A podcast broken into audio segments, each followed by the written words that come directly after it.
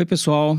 Mais um episódio do FIPcast, o podcast que busca tratar de forma leve e descontraída assuntos de altíssima relevância para a sociedade, para discutir questões relacionadas a aspectos socioambientais, ESG, planejamento urbano e todas as discussões que têm a ver com essa pauta. O FIPcast é uma iniciativa das advogadas Luísa Milagres, Maiara Vieira e com o suporte da Fundação Israel Pinheiro, a FIP. E aí, Maiara? Olá, pessoal. A Fundação Israel Pinheiro é uma instituição sem fins lucrativos que está no mercado há 27 anos, desenvolvendo projetos na área de regularização fundiária, plano diretor, laudos sobre patrimônio cultural, patrimônio histórico e, né, e contribuindo é, com esse tema muito importante para trazer melhorias e qualidade de vida para a população brasileira. Os nossos projetos é, são em conjunto com o poder público, o poder privado, e hoje nós vamos falar de um tema muito importante, é, fazendo uma conexão do planejamento urbano com os recentes desastres no nosso país, é, em razão da chuva. Né? É um tema que anualmente a gente vê é, com grande recorrência no nosso noticiário. Né? É, há pouco tempo é, a gente acompanhou os desastres ocorridos na Bahia e agora em Minas Gerais, né? A gente está vivendo e, e, vendo aí no noticiário é, todos os embrólios causados pela chuva e que faz uma conexão com a falta de planejamento né, urbano, com a falta de planejamento ambiental, com a falta é, da preocupação dos nossos governantes em estudar de forma efetiva né, essas áreas e se planejar de forma a trazer menos é, impacto para a população. E hoje nós temos um convidado é, muito especial, que é o Vicente Melo, o Vicente Melo, ele é especialista em gestão de risco e resposta a desastres com mais de 25 anos de experiência em projetos de infraestrutura de larga escala, tanto na América Latina como na África e nos Estados Unidos. Há seis anos, ele lidera o time de auditores técnicos independentes que responde ao Ministério Público de Minas Gerais nas respostas aos desastres causados pela ruptura da barragem de Fundão, na Samarco, em Mariana, e, recentemente, né, da barragem da Vale, em Brumadinho. O Vicente também é perito judicial que dá apoio ao juízo e dá suporte também às instituições de justiça para os temas de danos à infraestrutura, retomada das atividades econômicas e abastecimento de água para o consumo humano. Segurança do alimento, retomada da pesca e reassentamento coletivo. Bom, é, o nosso convidado é um convidado que tem grande conhecimento nessa área de planejamento, desastres, e Vicente, é uma honra tê-lo aqui. E acompanhe conosco esse FIPcast de hoje, que ele está bem legal e bem interessante, com muito, um, um tema muito importante para todos vocês. É, Vicente, é, muito obrigado pela, pela disponibilidade de nos atender e atender o, o FIPcast. A gente sabe que os desastres ele acontecem em qualquer parte do mundo, eles, é, eles não escolhem, ou não é, um, não é um privilégio de nenhum lugar, nenhum país, ou nenhum estado, nenhuma cidade, né? É, então a gente vai ter inundações. A gente teve no ano passado, né? É, a gente se lembra em 2021 alguns desastres na Holanda, na Alemanha, por causa de também de chuvas, algumas coisas assim. Porém, a gente percebe que há uma diferença é, dos impactos. Né? Por que então assim, a, gente tem, é, a gente tem essa percepção né, de que os, esses, esses desastres causam impactos muito mais severos é, nos países em desenvolvimento do que nos países desenvolvidos? É, Léo, talvez seja mais uma questão de percepção é, do que eventualmente uma realidade, né? Acho que esse é um primeiro elemento. O, o, o segundo elemento é que, é, se a gente olhar históricos, né, os, os países desenvolvidos, uh, e por consequência talvez mais ricos, né, é, tenham uma resposta do ponto de vista de recuperação da infraestrutura né, e de atendimento no, na fase pós-desastre, né, do que eventualmente você encontra uh, nos países em desenvolvimento, né. É, se a gente olhar é, especificamente do ponto de vista né, da, da ocorrência né, de, de, de, de desastres naturais, né,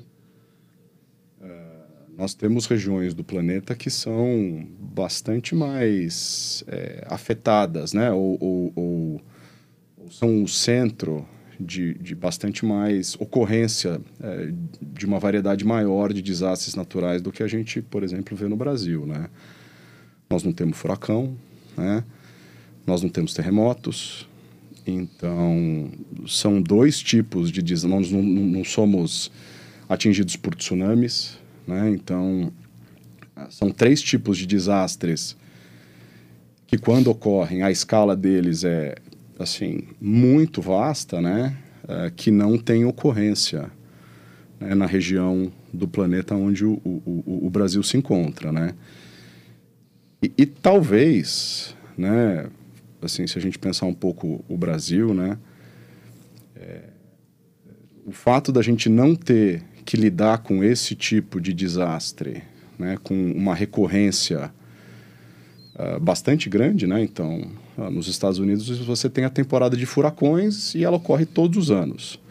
Então, todos os anos tem furacões. É, né? o meio oeste americano todo ano passa Todo ano por, por tornados, né? É. Então, uh, isso obriga você do ponto de vista de sociedade, né, não só do ponto de vista do poder público, a se preparar, né? Porque você vai ter que lidar com isso, né, como um todo. Uh, então essa essa não aleatoriedade, né, ela tem, né, certamente um impacto, né, porque você tem que lidar com isso recorrentemente. Por outro lado, ela traz o benefício e a necessidade de você se preparar, entendeu? Uh, então, assim, é, é, talvez seja uma percepção de que mais desastres ambientais ocorram em, né, em países em desenvolvimento do que países desenvolvidos, né? E, e, e, essa percepção, ela talvez esteja mais associada ao, à resposta pós, né? Que o fato de você, como país, ter que lidar com um determinado tema com recorrência lhe obriga a estar num estado de prontidão para a resposta é constante, né? Então, é comum, por exemplo, é, em países que têm que lidar com terremotos, né? Que as crianças comecem a ser treinadas a, sobre como agir no caso de um terremoto quando elas estão na escola, né? Com, assim, crianças, né? Uh, então isso entra na cultura né, da, da, da, sociedade de que aquilo é parte da vida, aquilo não é um externo da vida, né? aquilo é. não é algo que né, ocorre ao bel prazer. Né? Aqui a gente usa assim, comumente a frase, né? não, então São Pedro resolveu abrir a torneira, né? Uh, e como se fosse algo que certamente nós não temos a menor condição de prevenir ou de evitar. Isto posto, né, existe uma vasta né, gama de ferramentas técnicas né, que permitem que você aufira qual é a probabilidade de você ter uma chuva com 10 anos de recorrência, né? qual é a consequência dessa chuva e assim por diante, né?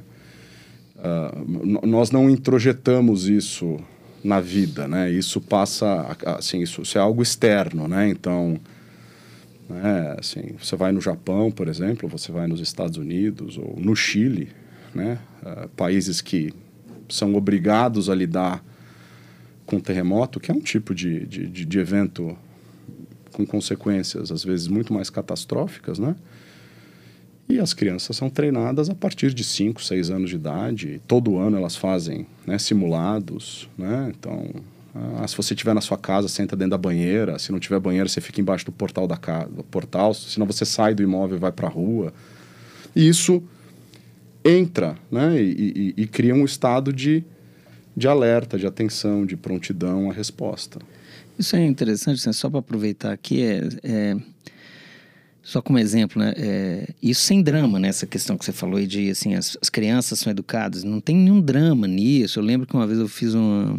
uma é, no México, você está na cafeteria, tem uma placa de todo tamanho na sua frente. Olha, se acontecer um terremoto, você faça isso, faça aquilo Totalmente. tal e vida que segue. Sim. Né? Então, assim, o que a gente... É, o que, que eu notei aqui, né? O que você está falando é, é... Faz parte da vida né? Ou seja, o, a ocorrência, no nosso caso aqui, no Brasil, a gente está falando mais das questões relacionadas às chuvas intensas que, querendo ou não, todo ano acontecem, né? Pode ser em maior proporção ou maior. Ou seja, a gente está num. Quando você fala de resposta, a gente está falando de um cenário de gestão de riscos. Sim. Então a gente vai ter lá. A gente está falando de Bahia e Minas Gerais, mas a gente já teve casos no Brasil na Serra, é, Serra Fluminense, né? Petrópolis, Teresópolis, todo, Nova Friburgo. É, em Santa Catarina, a gente tivemos vários casos, ou seja, a gente, como é que a gente poderia introjetar, para usar essa expressão que você usou, a questão das chuvas no nosso cenário de gestão de riscos dos municípios do Brasil? Léo, acho que esse é um ponto interessante, né? E, e tem paralelos, né? Eventualmente com outros, outros tipos né, de desastres, mas o paralelo pode ser feito, né? Então, uh, quando você opta né, por morar na cidade do México, né, ou você opta em morar na Califórnia, no caso dos Estados Unidos, se você é um americano, né, é, você optou por morar numa área que tem atividade sísmica. Né? Então, você vai ter que aprender a lidar com essa escolha que você fez. Né? Se a gente transportar para o Brasil né, uh, uh, e pegar um rio, por exemplo, né? Uh, enchentes ou alagamentos, né? Uh, não escorregamento de taludes, né? É, a calha natural de um rio, a, a, natureza, né, constrói ela de uma determinada maneira, né, que ela consegue suportar uh, uma chuva, né, que a gente associa com algo que a gente chama de tempo de retorno, ou TR, de dois anos, né? Então, isso significa que TR é, um, é uma distribuição probabilística, né? Então, que ah, com um tempo de recorrência de a cada dois anos, é, é, é essa é a calha que um rio forma, né? Ah, então, é esperado que, com 50% de probabilidade, entendeu? O, o, rio, ano sim, ano não, ele extravase da sua calha. E ele é imunde às várzeas, né? E as planícies de alagamento. Essa é, é, é o mundo, é assim que ele funciona, entendeu? Né? Se a gente for traduzir isso para a parte mais básica, né? que são as leis da física, que a gente pode querer fazer o que a gente quiser, não importa a tecnologia, a gente não consegue mudar elas, né? Elas, nós somos, são, são, nós somos a mercê dela. Dada, né? Isso é, isso, é, isso é dado, isso é um dado do problema. É. Né? Nós estamos à mercê dessas, dessas leis da física, né? Então, é, é, a hora que você né, permite né, o, o, a, ocupação, urbana de uma, de uma várzea né, ou de uma planície de alagamento, você vai ter que lidar com uma enchente a cada dois a cinco anos. Ponto. Está dado o problema, entendeu? Né? Ah, não é uma questão de que, ah, poxa, choveu. Não, vai acontecer. Demazar. Não, Nós é, não é estamos um... tratando, nesse caso, da variável C. Nós só estamos discutindo quando, entendeu? Né? Uh, uh, e, e, esse é um ponto importante, porque se você comparar isso né, com a ocupação histórica da humanidade, né, ela sempre se deu ao redor de rios. Né? Os rios sempre foram... Os rios há centenas de anos, né, milhares de anos têm sido utilizados pela humanidade como né, as grandes é, é, estradas né, de, de, de, de, transporte, de deslocamento, é fonte de alimento, é fonte de água para que você possa uh, cultivar nas margens, né? Porque o sedimento que o rio carrega ele é fértil, né? Então é por, isso que o, o, homem, o homem historicamente ocupou as margens dos rios, né? Não foi aleatório também, Não, né, presidente? É, Pelo contrário. É, é, é, foi, foi uma escolha natural, né? Isso. Uh, uh, e com sentido, né? E, e, e, talvez, né, em determinados locais, na medida que a extensão da ocupação ela avança, entendeu? Né? Ah, esses problemas vão surgindo e, e, e diferentes países, né, né, eventualmente a partir da disponibilidade de recursos, eh, abarcaram tecnologias para lidar com isso. Né? Então, você tem é, comportas né, de, de, de que controlam o, o, cheias no Tamisa, né?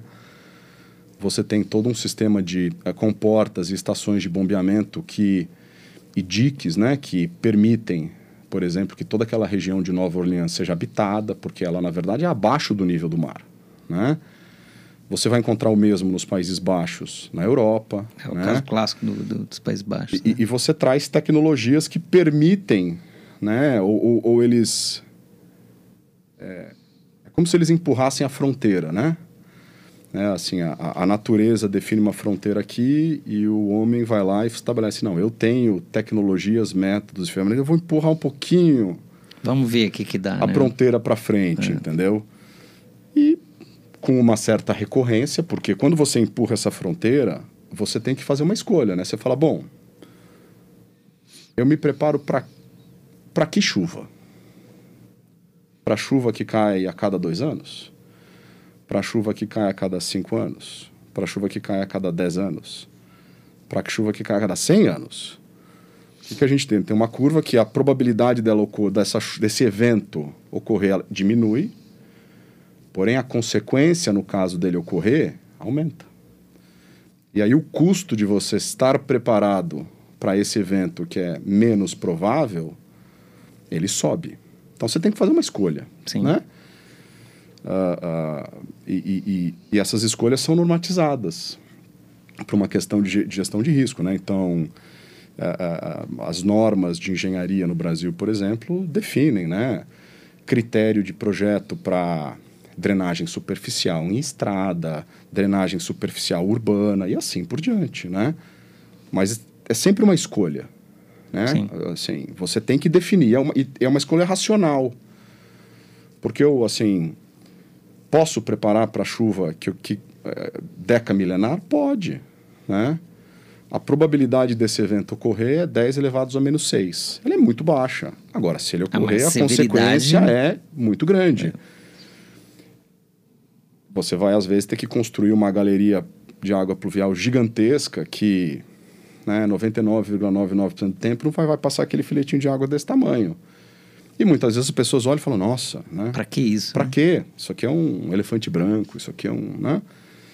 Então, assim, é, escolhas precisam ser tomadas, entendeu? E, e, e, se você define, né? Assim, a gente tem um caso bastante claro que ocorreu com o furacão Katrina, né?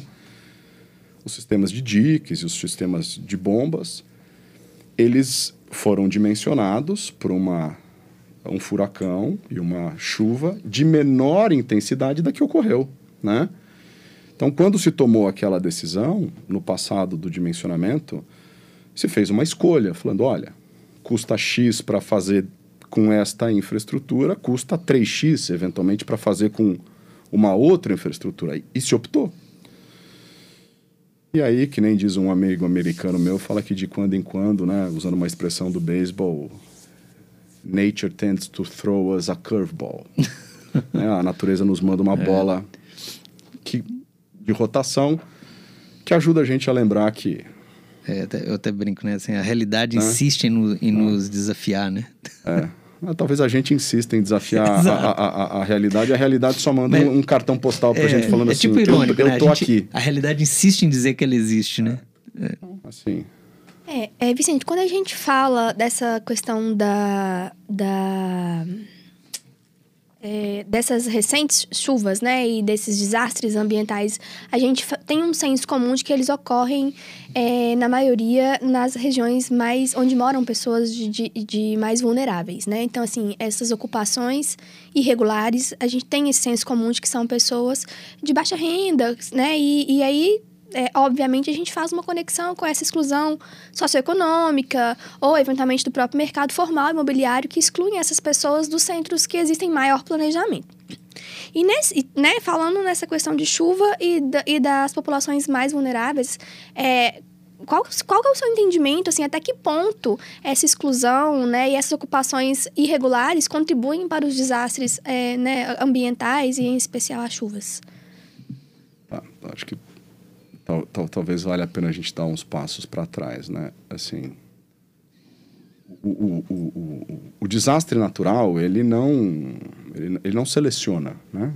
Então, uh, nós temos locais que tem terremoto, locais que tem maremoto, locais que tem tsunami, locais que tem furacão, local que tem é, tufão, local que tem tornado, local que chove muito, local que chove pouco. Então, assim, fomos nós, o ser humano, que fomos escolhendo e ocupando esses locais, né? Como um todo. Então, isso, acho que isso é um primeiro, um primeiro dado, né? Como um todo. Né? É, é, a, a, a questão socioeconômica, ela, ela, ela torna né, é, é os elementos é, mais desafiadores, né?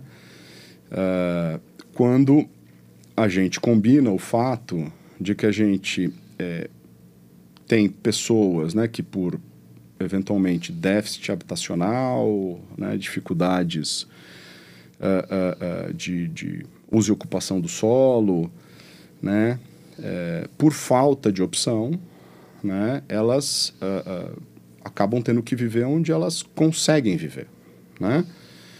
Então, diferente, né, de eventualmente pessoas que optaram né, por morar num determinado local, né, uh, nós estamos falando de pessoas que não puderam ou não, tinham, não tiveram a, a possibilidade de exercer esse direito da opção, né?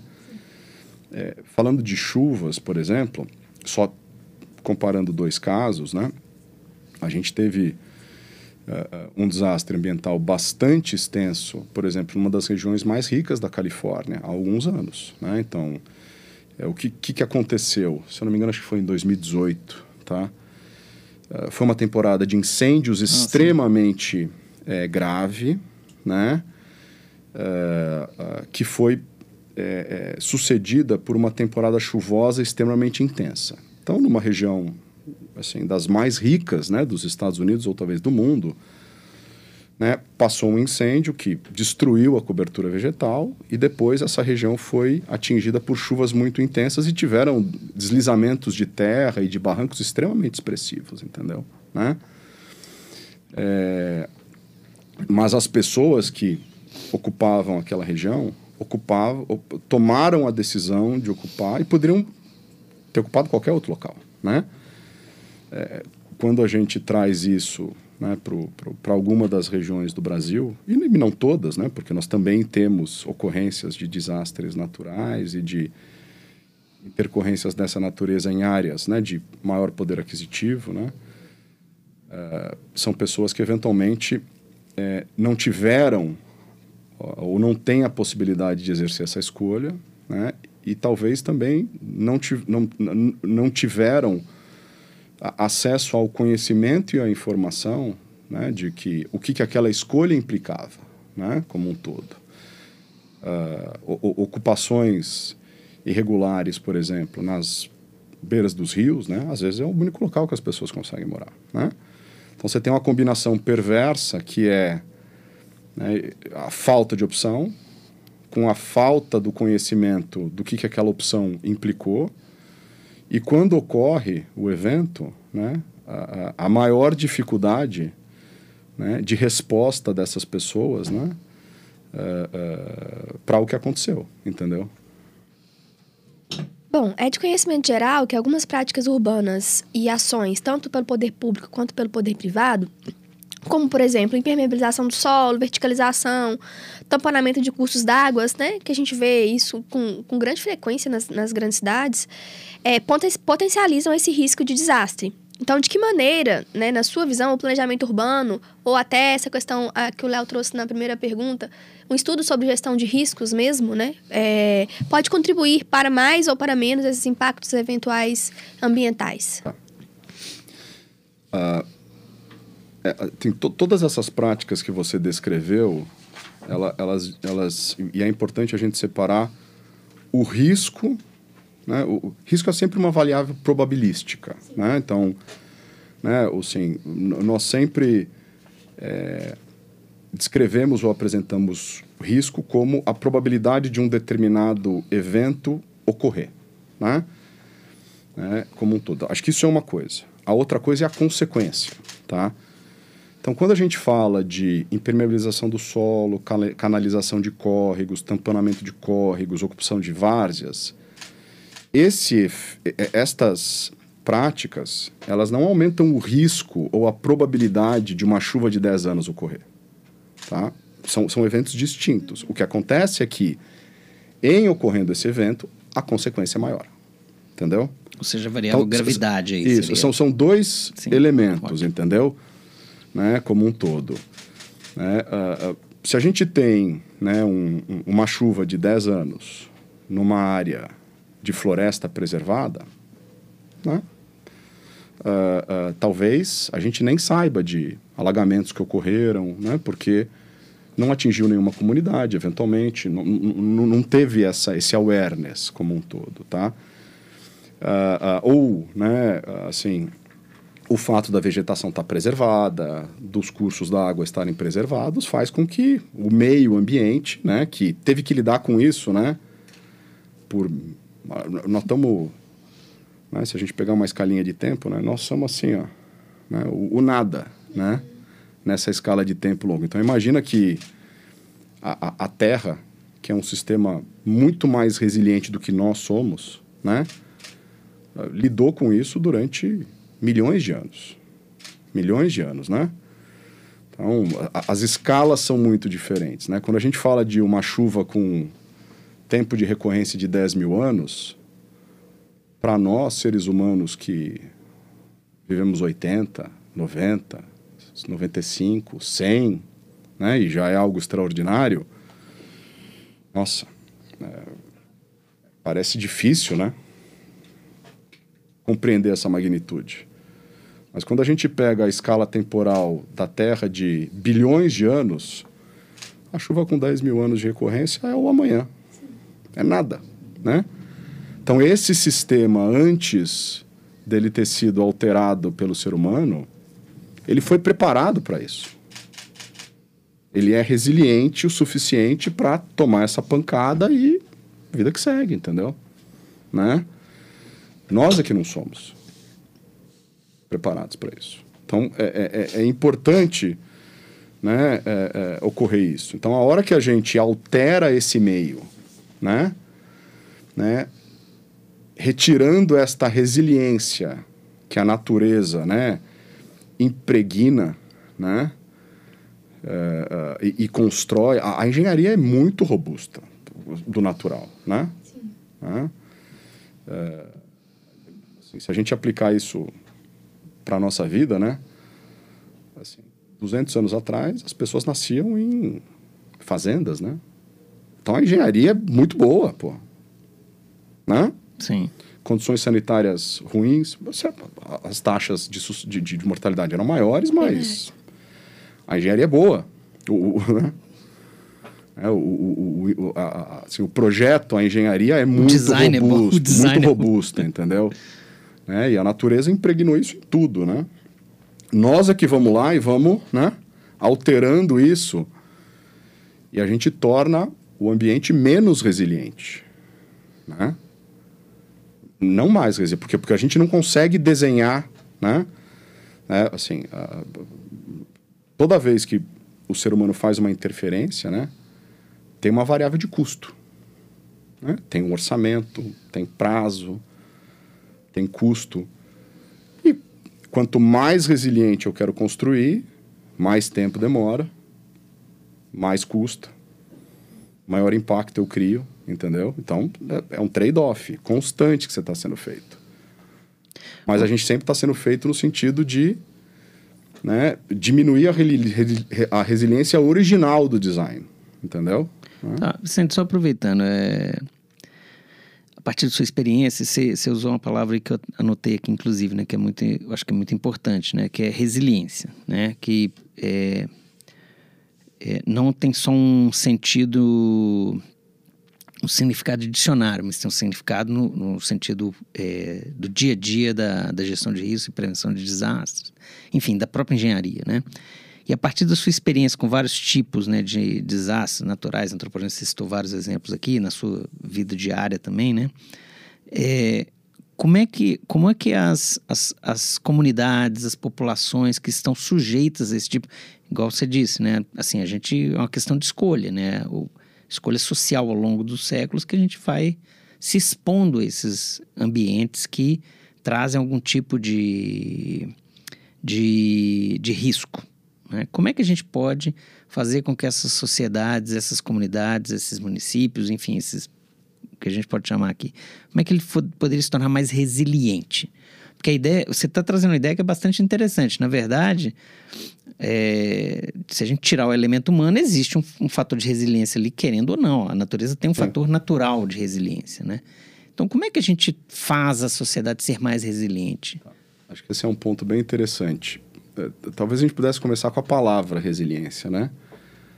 Tem sido muito usada, mas é, assim, poucas pessoas conhecem a origem da palavra resiliência, sem querer, assim, é, longe disso. É, resiliência, né, é uma palavra que nasce da indústria de submarinos.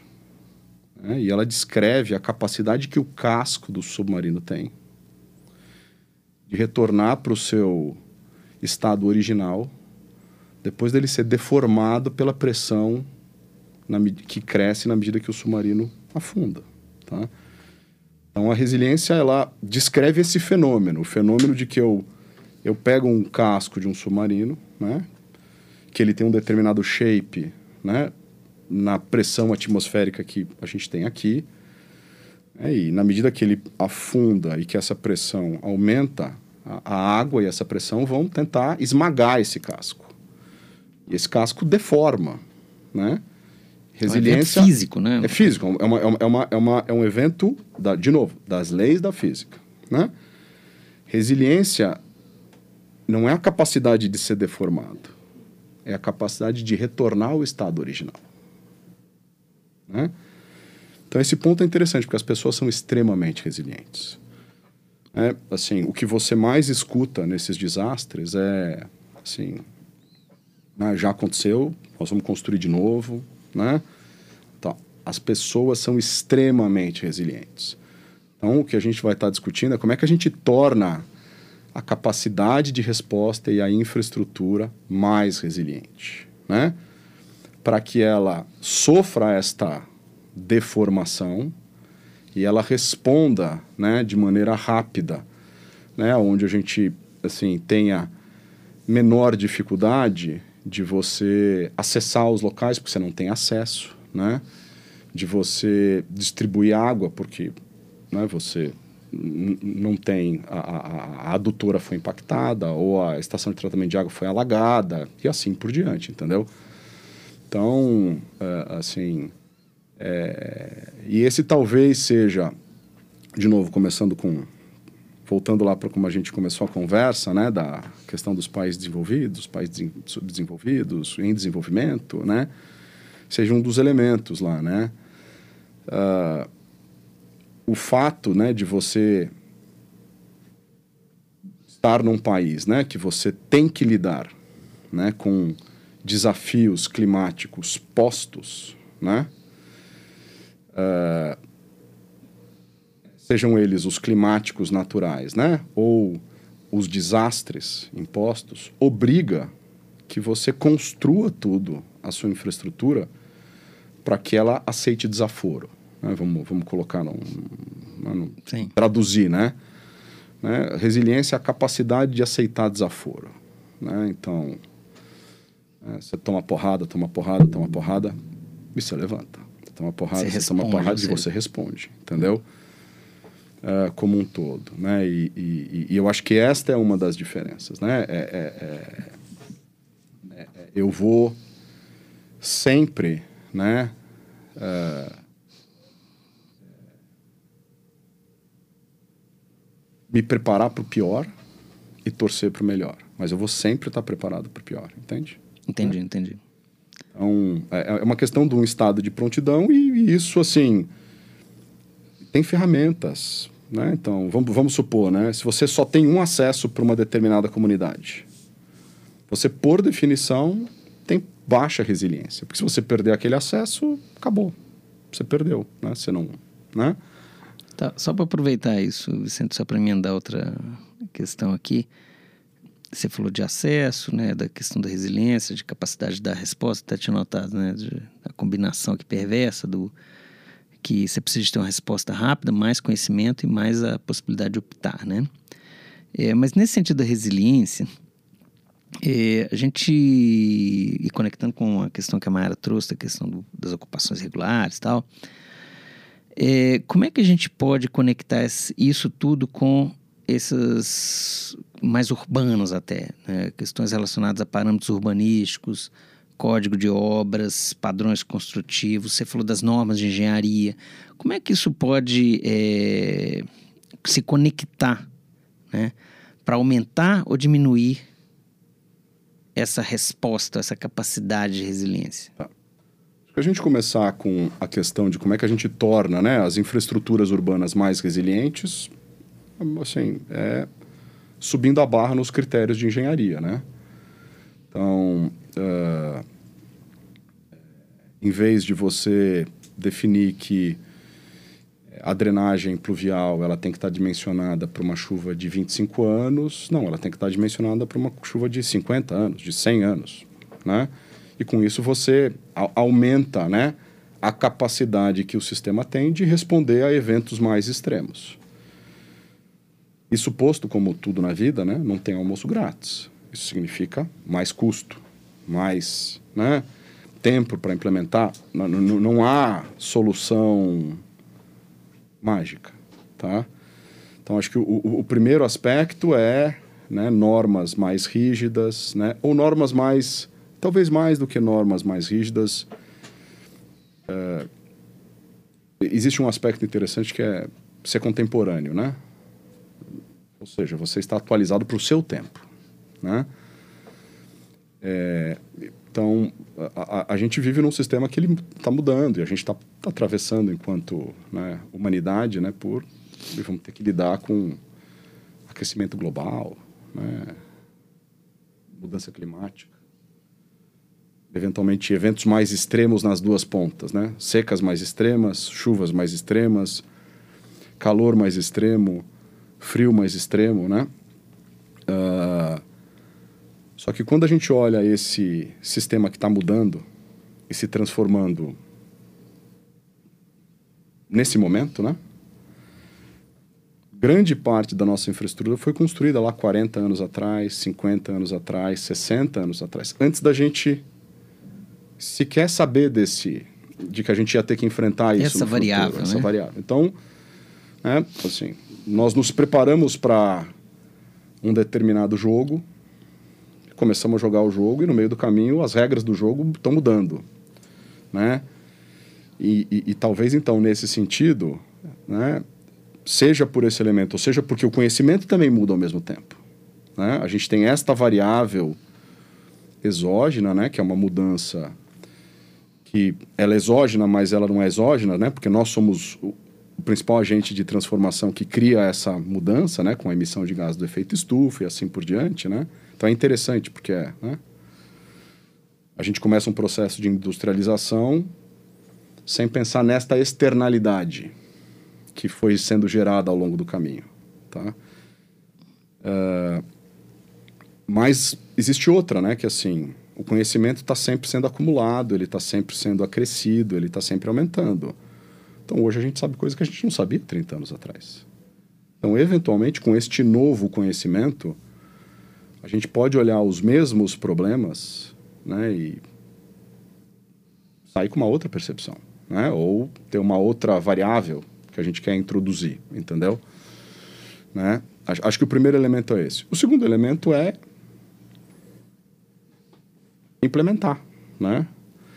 Uh, talvez no, em vários dos, dos casos brasileiros, né, a gente não esteja nem falando do primeiro cenário, a gente está falando de um cenário de que existe código de uso e ocupação do solo, existe código de obra, mas não é seguido, não é respeitado, não foi fiscalizado, entendeu? E aí não então, adianta nada, né? E aí, assim, o a papel, se ficar só no papel, não adianta. Não adianta. Então, isso tem que ser transportado para uma execução diária, para um, né, como um todo. Então, é, é, é ter este, né, assim, ter as ferramentas, que acho que talvez é o que a gente mais tenha, né? Ter os critérios, as normas e as exigências atualizadas, né? Pra, seja para o que nós vamos enfrentar nos próximos 50 anos, 100 anos, né? ou uh, com base no conhecimento que nós temos hoje, que é diferente do conhecimento que a gente tinha 50 anos atrás. E finalmente é pôr em prática, né? Então, né? Não, não, não, it's not rocket science. Nós não estamos falando de mandar o homem para a lua, né? Uhum. Entendeu? São coisas assim relativamente que estão básicas, nosso... né? Fácil de compreender, básicas e que vão ficando pelo caminho, entendeu? Né? E gera esse aprendizado. Né? E gera esse aprendizado. A, a, o outro elemento interessante, né, que é é olhar isso no tempo, né? A dimensão temporal, ela muda muito as coisas, né?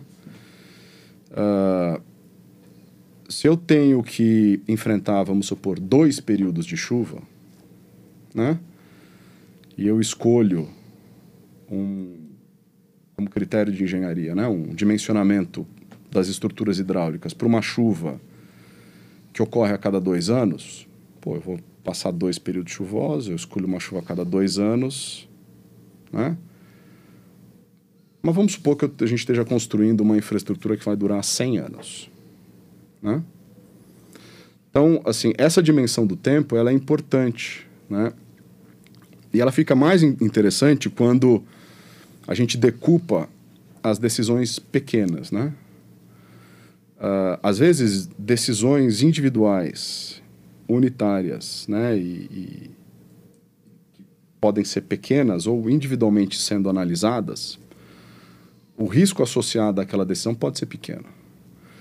Mas a hora que você soma essa decisão com a de amanhã, com a daqui uma hora, daqui 30 minutos, daqui de 60 minutos, e, e analisa elas todas individualmente, individualmente cada uma pode ser irrelevante. Mas a hora que você dá alguns passos para trás e olha isso no tempo, você às vezes comprou um risco que você não sabe que você tinha comprado. A soma, a soma é de pequenas decisões, né? Então, é. Ah, é uma casa do lado do rio, depois vem a segunda, depois vem a terceira, passa 10 anos, você tem um bairro com é, é o caso que a, a, a soma das partes é maior do que isoladamente. Você vai criando um efeito composto como exato, um todo, exato. entendeu? Né? Então, eu canalizo um córrego, eu impermeabilizo uma rua. Retifico um rio. Né? Retifico um rio, mas aí eu somo a minha, a sua, a do outro, a, a, a outra, a nova, a de hoje, a da semana que vem. Isso vai criando um outro condição de contorno, entendeu? Né? Mas como cada indivíduo toma uma decisão, isoladamente, e, isoladamente você não consegue ter essa visão do todo, entendeu? Mais um motivo para que você comece da ferramenta, das normas e da prática, né? E da regulamentação e da fiscalização. Sim. É, assim, a próxima pergunta era exatamente dentro disso, né? Da, as ferramentas públicas que existem, estudos, né? E a fiscalização. Então, só para a gente fechar, Vicente, assim, dentro daquilo que você trabalha, do seu conhecimento, é, para você, qual seria o papel do poder público nesse trabalho de evitar e mitigar riscos, principalmente voltados para desastres naturais, né? A gente estava falando aqui é, né, um exemplo de Ouro Preto, que já há 12 anos já estava interditado aquela área e nada foi feito, né? Então, na sua visão, como que o poder público pode e deve atuar para evitar e mitigar esses desastres? O, o, poder público é o ente fiscalizador, né? É, é quem garante né, que um determinado conjunto de regras que foi definido é seguido, né, é respeitado e é acompanhado, entendeu? É, a, a, a, hora que é, é, é este, né, é, este papel né, de ser o fiscalizador, né, ele não é exercido, né, a gente acaba vivendo né, num modelo de autorregulamentação, uhum. né, onde assim, os indivíduos têm que se autorregular, né? Uh, e, então, é, acho que essa é a questão, né? Então, uh, tem inúmeras cidades que, talvez a maioria delas, né, que nós temos códigos urbanos, uso e ocupação do solo, código de construção, entendeu? E mesmo assim a gente vê ocupação irregular, né? A gente vê né, é, edificações construídas fora de norma, né? Uh, certamente tem a perversidade né, da, da, do, do elemento socioeconômico, né? da pessoa que, através da autoconstrução, né, o que ela consegue é isso, autoconstruir num local onde é, talvez não seja tão seguro morar, entendeu? Né? Então, é a combinação da fiscalização né, e da, da, da do prover né, habitações né, regulares né, e, e seguras para as pessoas que você conseguiria né, evitar né, exposições desse jeito. Né. A outra é a partir né, do, do, do, do, elemento que você descobriu que tem um determinado talude que é instável, né, né assim, é prover as evacuações e remediar o talude, né, porque assim, num determinado momento ele vai escorregar. Né, nós, de novo, não estamos discutindo o ser, mas estamos discutindo o quando, né? quando? né? E, e, e, aí, quando a gente traz essa variável do quando, o, o, ser humano tem uma característica muito interessante, né? Que é aquela dinâmica do, do sapo na água fervendo, né? A gente vai ficando complacente, né? Você se acostuma, né? Uhum. Ah, ah, faz 10 anos que está assim, nunca aconteceu nada. Ah, não vai acontecer de novo, né? E, e, e às vezes, muitas das pessoas que, né? Falam, não, isso aqui tem um risco. Isso aí é o mensageiro do. do, do, do o cara das más notícias. Da má né? notícia, isso nunca aconteceu, entendeu? A gente vai ficando complacente, entendeu? Né? E, e, e, aí essa combinação, ela é muito, ela é muito complicada. É. É, vamos caminhar para o final aqui, Vicente, assim, só para a gente finalizar, né? É, quais as perspectivas para o futuro que você acha que a gente tem na questão de desastre? Aí, eu tô, aí é uma pergunta mesmo de. É um exercício a partir da, do, do seu conhecimento. O que, que você acha que, que, que, que, que a gente vai enfrentar daqui para frente? Né? Você citou o caso do, é, das mudanças climáticas, eu acho que já é alguma coisa, né? mas assim, o que, que você, você pode trazer assim, para a gente? O que, que você entende que são as perspectivas dos próximos anos? Acho que nós vamos ter, assim, olhando né, o, o, o médio e longo prazo, né, porque às vezes um, dois, três anos assim, é, é pouco, né? Mas se a gente olhar aí o, os próximos as próximas décadas, entendeu? Uh, tudo indica que nós vamos ter mais desafios, né? Que assim, uh, a combinação né, de uh, do, do, da mudança climática, né? Uh, dos eventos mais extremos, né? Uh, o crescimento populacional, né? Uh, os desafios de alocação de recursos eles não vão mudar, os, os, os recursos são finitos, né? E eles sempre vão passar por escolhas. Então, assim, tudo indica que a gente vai ter, né? Assim, desafios crescentes, né? Que vão ter que ser enfrentados. E hoje, de fato, né, nós vamos ter que enfrentar esses desafios com infraestruturas que a gente construiu há 50 anos, 60 anos. Né? Num outro, num outro, num outro momento, dentro de outras condições, entendeu? Então, é, assim, a, a, minha percepção é que a gente vai ter mais desafios. Né? Beleza de diferente natureza. Ótimo. Bom, pessoal, por hoje é só. Em nome da Fundação Israel Pinheiro, dos meus colegas é, de, de debate, eu agradeço o Vicente Melo pela participação no nosso VIPcast. Passo a palavra para o nosso convidado, caso ele queira fazer né, alguma finalização. Fique à vontade, Vicente. Só agradecer mesmo. Obrigado. Bom, bom dia para todos. Então, pessoal, é, conheçam a Fundação Israel Pinheiro nosso site, nas nossas redes sociais. Né? O nosso episódio está nas, nas plataformas de podcast. A Fundação Israel Pinheiro também possui um espaço é, socioeducacional em Brasília, na Praça dos Três Poderes, que tratamos de temas importantes como meio ambiente, né? educação ambiental e educação cívica para as crianças é, das escolas municipais de Brasília. E em, museu, em Caeté, caso você queira conhecer, temos também o Museu Casa de João Israel Pinheiro, que trata é, a história de João Israel Pinheiro, que são dois estadistas muito importantes para o nosso país. Por hoje é só e ficamos por aqui. Obrigada.